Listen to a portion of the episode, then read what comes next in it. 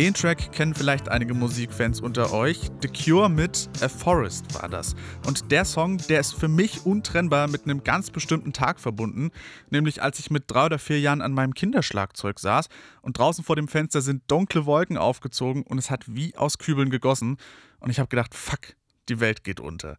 Vielleicht habt ihr nicht ganz so düstere, aber auch ganz spezifische Erinnerungen, die ihr mit Musik verbindet, bei denen ihr sagt, ja, der Moment mit diesem Song, den werde ich, glaube ich, nie vergessen. Musik wird deshalb auch ganz gerne medizinisch und therapeutisch eingesetzt und vor allem bei demenzieller Veränderung, da spielt Musiktherapie eine wichtige Rolle. Darum geht es in der heutigen Folge. Euch erwarten unter anderem einen Besuch beim Projekt Sing mit mir und ein Interview mit Josef Hille, dem Leiter der Demenzberatung bei der Alzheimer Gesellschaft hier in Leipzig. Mein Name ist Scott Heinrichs, schön, dass ihr dabei seid. Mephisto 976, Radio für Kopfhörer. Das gemeinsame Singen, das löst schon in mir was aus, muss ich zugeben. Merkt man ja gerade auch beim Chorfest, das zurzeit hier in Leipzig stattfindet. Und ums gemeinsame Singen geht es auch beim Projekt Sing mit mir. Das veranstalten Studierende der Hochschule für Musik und Theater und das Projekt bringt Grundschulkinder zum einen und ältere Menschen mit demenzieller Veränderung zum anderen zusammen, um gemeinsam Volkslieder zu singen. Mein Kollege Leonhard Römer, der hat im Altenpflegeheim vorbeigeschaut, hat auch mitgesungen und sich die Frage gestellt, inwiefern Musik Generationen verbindet. Inge ist hier, Inge ist hier und Lotte ist hier. Ich sitze im Garten eines Altenpflegeheims auf einer Bank. Neben mir sitzt eine Studentin, ungefähr in meinem Alter, dann drei Grundschulkinder, dann ein paar Seniorinnen und so weiter. Insgesamt sind wir etwa 50 Personen. Es ist kalt und sehr windig. Zum Glück singen wir heute. Singen wärmt ja schließlich auf. Denn dafür sind wir hier, zum Singen von Volksliedern. Die Studentin neben mir heißt Lina. Zusammen mit zwei Kommilitoninnen hat sie das Projekt vorbereitet. Kinder aus einem Kinderchor treffen auf Menschen mit demenzieller Veränderung. Es geht, wie sie mir erklärt, nicht nur um die Freude am Musizieren. Diese Durchmischung, dieses Intergenerative ist schon was in unserer Gesellschaft, was echt wenig stattfindet. Und das finde ich eigentlich sehr wertvoll und auch sehr wichtig. Jetzt steht sie auf und stellt sich in die Mitte des Stuhlkreises. Aus einem Wanderrucksack schüttet sie Kieselsteine aus. Die älteren Menschen und die Kinder werden gefragt, was es alles für Sprichwörter mit Steinen gibt. Stein im Brett. Stein im Brett. Damit leiten sie dann zum nächsten Lied über und alle stimmen ein.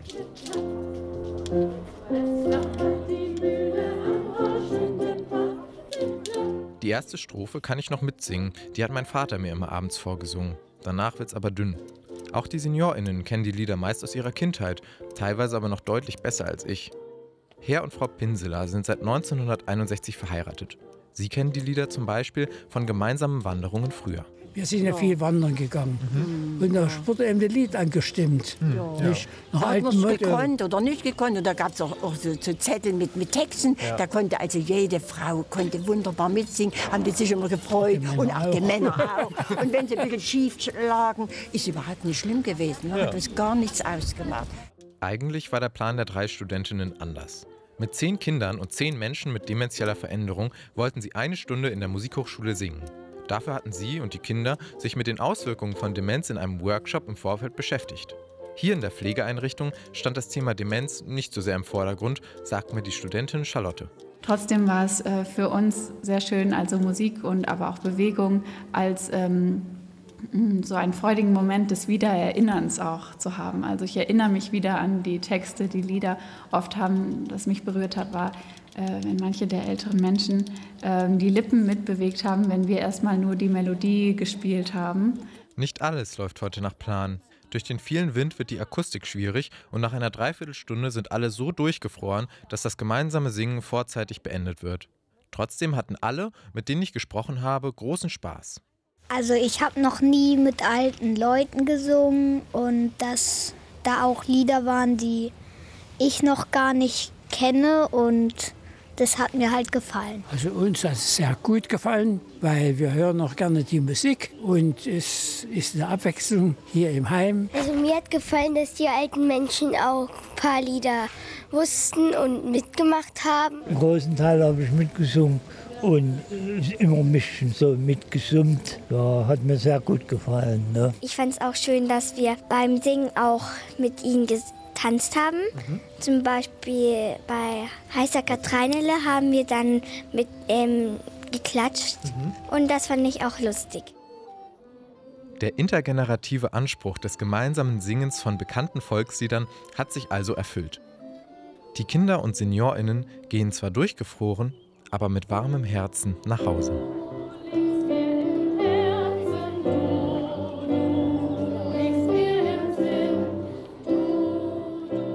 Ein Beitrag von Leonhard Römer war das zum Projekt Sing mit mir. Und wir kommen jetzt von der Praxis in die Theorie, denn natürlich stellt sich irgendwie die Frage, warum bleibt Musik denn so lange im Gedächtnis? Dafür haben wir uns mit Josef Hille unterhalten, Leiter der Demenzberatung der Alzheimer Gesellschaft Leipzig e.V. Und mein Kollege Leonard Doleschek hat ihn erstmal gefragt, was er mit seinem Verein denn eigentlich macht.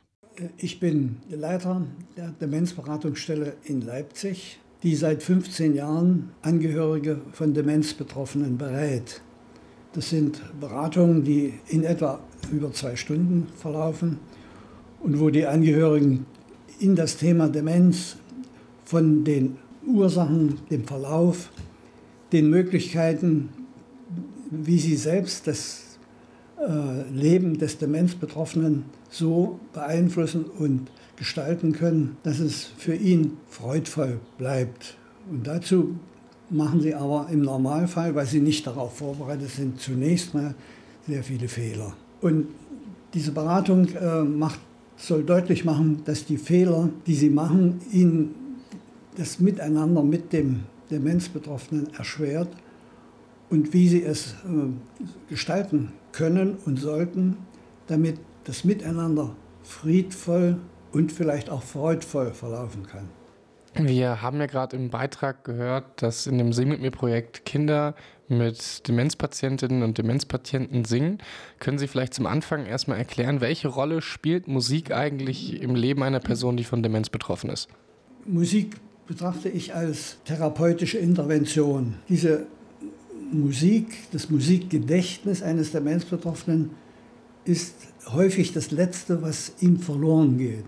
Deswegen ist Musik für einen Demenzbetroffenen ein freudvolles Erleben, was er in vielen Fällen nicht so erleben kann, weil es ihm die Gelegenheit dazu nicht gegeben ist. Äh, wenn man sagt, therapeutische Intervention, dann äh, heißt es, es müsste quasi täglich oder mehrmals am Tage ihn begleiten, um ihm Freude zu vermitteln.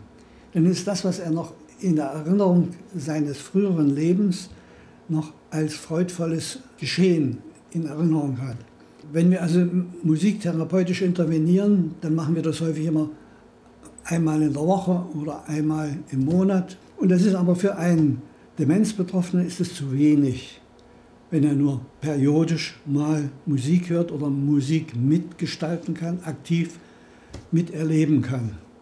Deswegen wäre es äh, wichtig, insbesondere in stationären Einrichtungen, dass dort die, das Musikerleben ein Bestandteil des Tagesablaufs wäre. Leider ist das aus verschiedenen Gründen nicht machbar, angefangen von dem äh, verfügbaren Personal, angefangen von dem Tagesrhythmus, der ja in einer solchen Einrichtung gestaltet werden muss. Aber es ist natürlich ein besonderes äh, Erlebnis. Ich nenne es immer die sinnesbezogene Kommunikation, zu der der Demenzbetroffene ja noch fähig ist. Und diese Sinneserlebnisse sind für ihn in besonderer Weise auch im Umgang mit anderen Menschen ein äh, wichtiges Lebenselixier, das also Freude vermitteln sollte und freudvoll gestaltet werden könnte und müsste man verbindet ja Musik irgendwie mit Erinnerungen, mit Personen, mit Erfahrungen und dann muss man diese Musik nur hören und dann kommen diese Erinnerungen quasi zurück. Funktioniert das für Betroffene von Demenz genauso und dass man das quasi einsetzen kann, um Erinnerungen zurückzuholen? Ja, Demenz ist ja dadurch gekennzeichnet, dass äh, das Gedächtnis äh, Probleme bereitet. Dass also Gedächtnis allmählich über das vergangene Leben allmählich verschwinden und die, das musikalische Gedächtnis ist nun gerade in besonderer Weise dadurch gekennzeichnet, dass es zu allerletzt erlischt von den Dingen, die ein Mensch im Verlaufe seines Lebens erlebt, positiv wie negativ. Äh, und deswegen ist es äh, für einen demenzbetroffenen Menschen bis zum Schluss in, in ein, eine besondere Form des positiven Erlebens, der positiven Emotionen, die er erleben kann. Warum ist ausgerechnet das musikalische Gedächtnis, was übrig bleibt? Es werden ja so viele Sachen, die prägend und wichtig sind, vergessen. Warum bleibt ausgerechnet die Musik? Das hängt einfach damit zusammen, dass das Langzeitgedächtnis relativ lange erhalten bleibt, also Ereignisse im Langzeitgedächtnis und in besonderer Weise das Erleben der Kindheit und der Jugend für den Demenzbetroffenen noch abrufbar ist und auch die positiven Emotionen, die da sind. Deswegen erlebt man häufig, dass die Demenzbetroffenen in einem späten Stadium immer nach Hause wollen, zu den Eltern wollen, die Eltern suchen, die Kindheitserinnerungen, die positiven Kindheitserinnerungen. Und äh, insofern äh, taucht die Musik, die ja in der Kindheit eine Rolle spielt. Singen in der Kindheit ist ja ein elementares Lebensbedürfnis und auch äh, in der Schul Kindergarten- und Schulzeit auch geübt, taucht das immer wieder positiv in Erinnerung auf. Und deswegen ist die Musik für einen Demenzbetroffenen positiv besetzt, das musikalische Erlebnis positiv besetzt und er erinnert sich mit Freude daran und er lebt dabei auf, ohne dass er dabei ein besonderes Verständnis oder Verstehen bezogen auf das, was er hört, äh, aufbringen muss. Sagt Josef Hille, Leiter der Demenzberatung der Alzheimer Gesellschaft hier in Leipzig und mein Kollege Leonard Doleschek hatte sich mit ihm unterhalten. Für heute war es das. Am Dienstag geht's weiter mit Radio für Kopfhörer und zwar live. 18 Uhr auf DAB Plus und auf UKW auf der Frequenz 97.6. Schaut gerne auch mal auf unseren Social Media Kanälen vorbei. Wir sind unter anderem auf Instagram und Twitter unter dem Handle Mephisto976. Alles klein, alles zusammen. Ansonsten gibt es nächsten Freitag die nächste Podcast-Folge Radio für Kopfhörer. Bis dahin, mein Name ist Scott Heinrichs. Macht's gut. Mephisto 976, Radio für Kopfhörer.